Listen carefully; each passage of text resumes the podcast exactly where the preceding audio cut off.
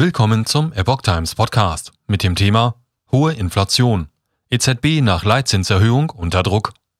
Ein Artikel von Epoch Times vom 5. Mai 2022.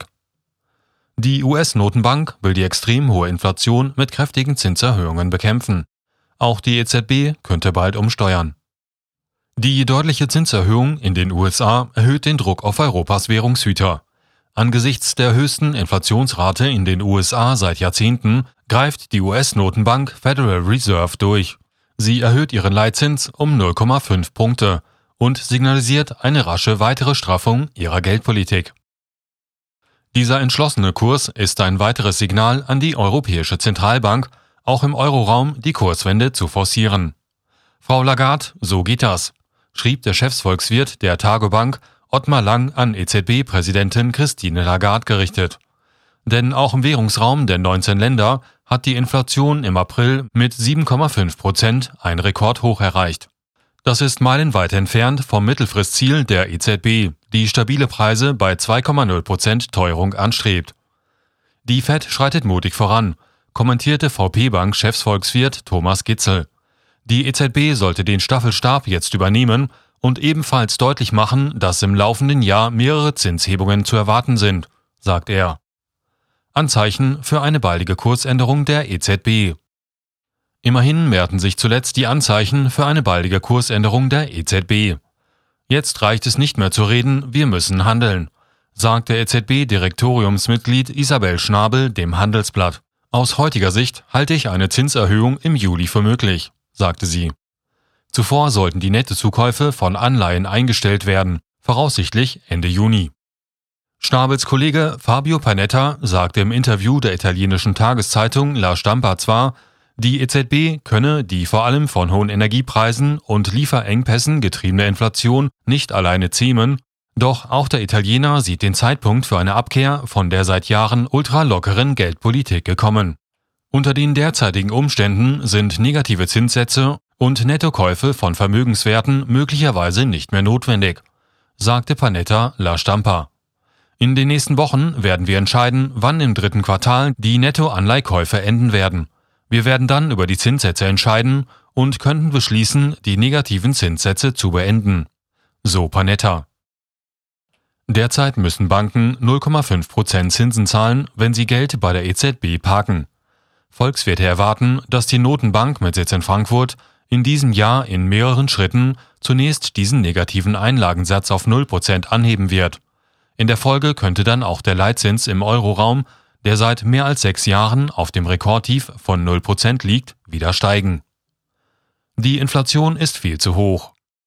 Die US-Inflationsrate liegt seit vielen Monaten deutlich über der von der Fed angestrebten Rate von mittelfristig 2%. Zuletzt waren es 8,5%. Die Inflation ist viel zu hoch, sagte Zentralbankchef Jeremy Powell am Mittwoch vor Journalisten. Wir handeln rasch, um sie wieder zu senken. Infolge der Mittwoch angekündigten Erhöhung liegt der Leitzins in den USA nun in der Spanne von 0,75 bis 1 Prozent. Es war die zweite Erhöhung des Leitzins seit Beginn der Corona-Pandemie und der erste Anstieg um 0,5 Punkte seit 22 Jahren.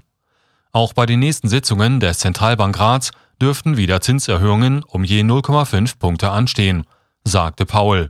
Bis Jahresende könnte der Leitzins der Fed Analysten zufolge bei oder über 2% liegen.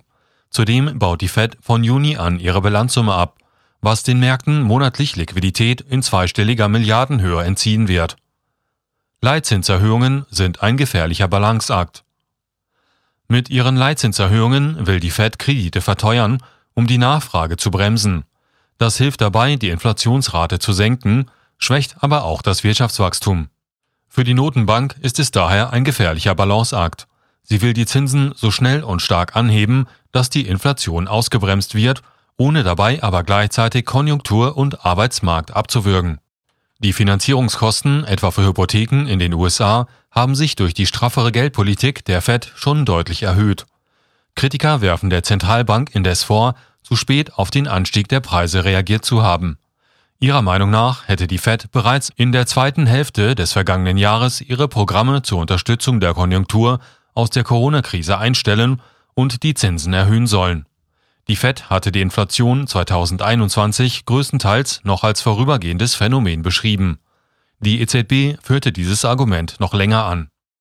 Eine Herausforderung für die Notenbanken ist es, dass sie manche Ursachen der Preissteigerungen nur begrenzt beeinflussen können. Die Geldpolitik hat nur begrenzten Spielraum, um diese importierte Inflation zu beeinflussen, sagte EZB-Direktoriumsmitglied Panetta. Die Triebkräfte der Inflation seien global. Paul erklärte, die Folgen des russischen Angriffskrieges in der Ukraine, etwa mit Blick auf steigende Energie- und Lebensmittelpreise, verstärkten den Inflationsdruck und dürften die Konjunktur belasten. Auch die Corona-Lockdowns in China dürften für neue Unterbrechungen der globalen Lieferketten sorgen, was sich auf die Inflation und Wachstum auswirken könnte. Wir müssen an mehreren Fronten handeln, nicht nur durch die Geldpolitik, mahnte EZB-Vertreter Panetta.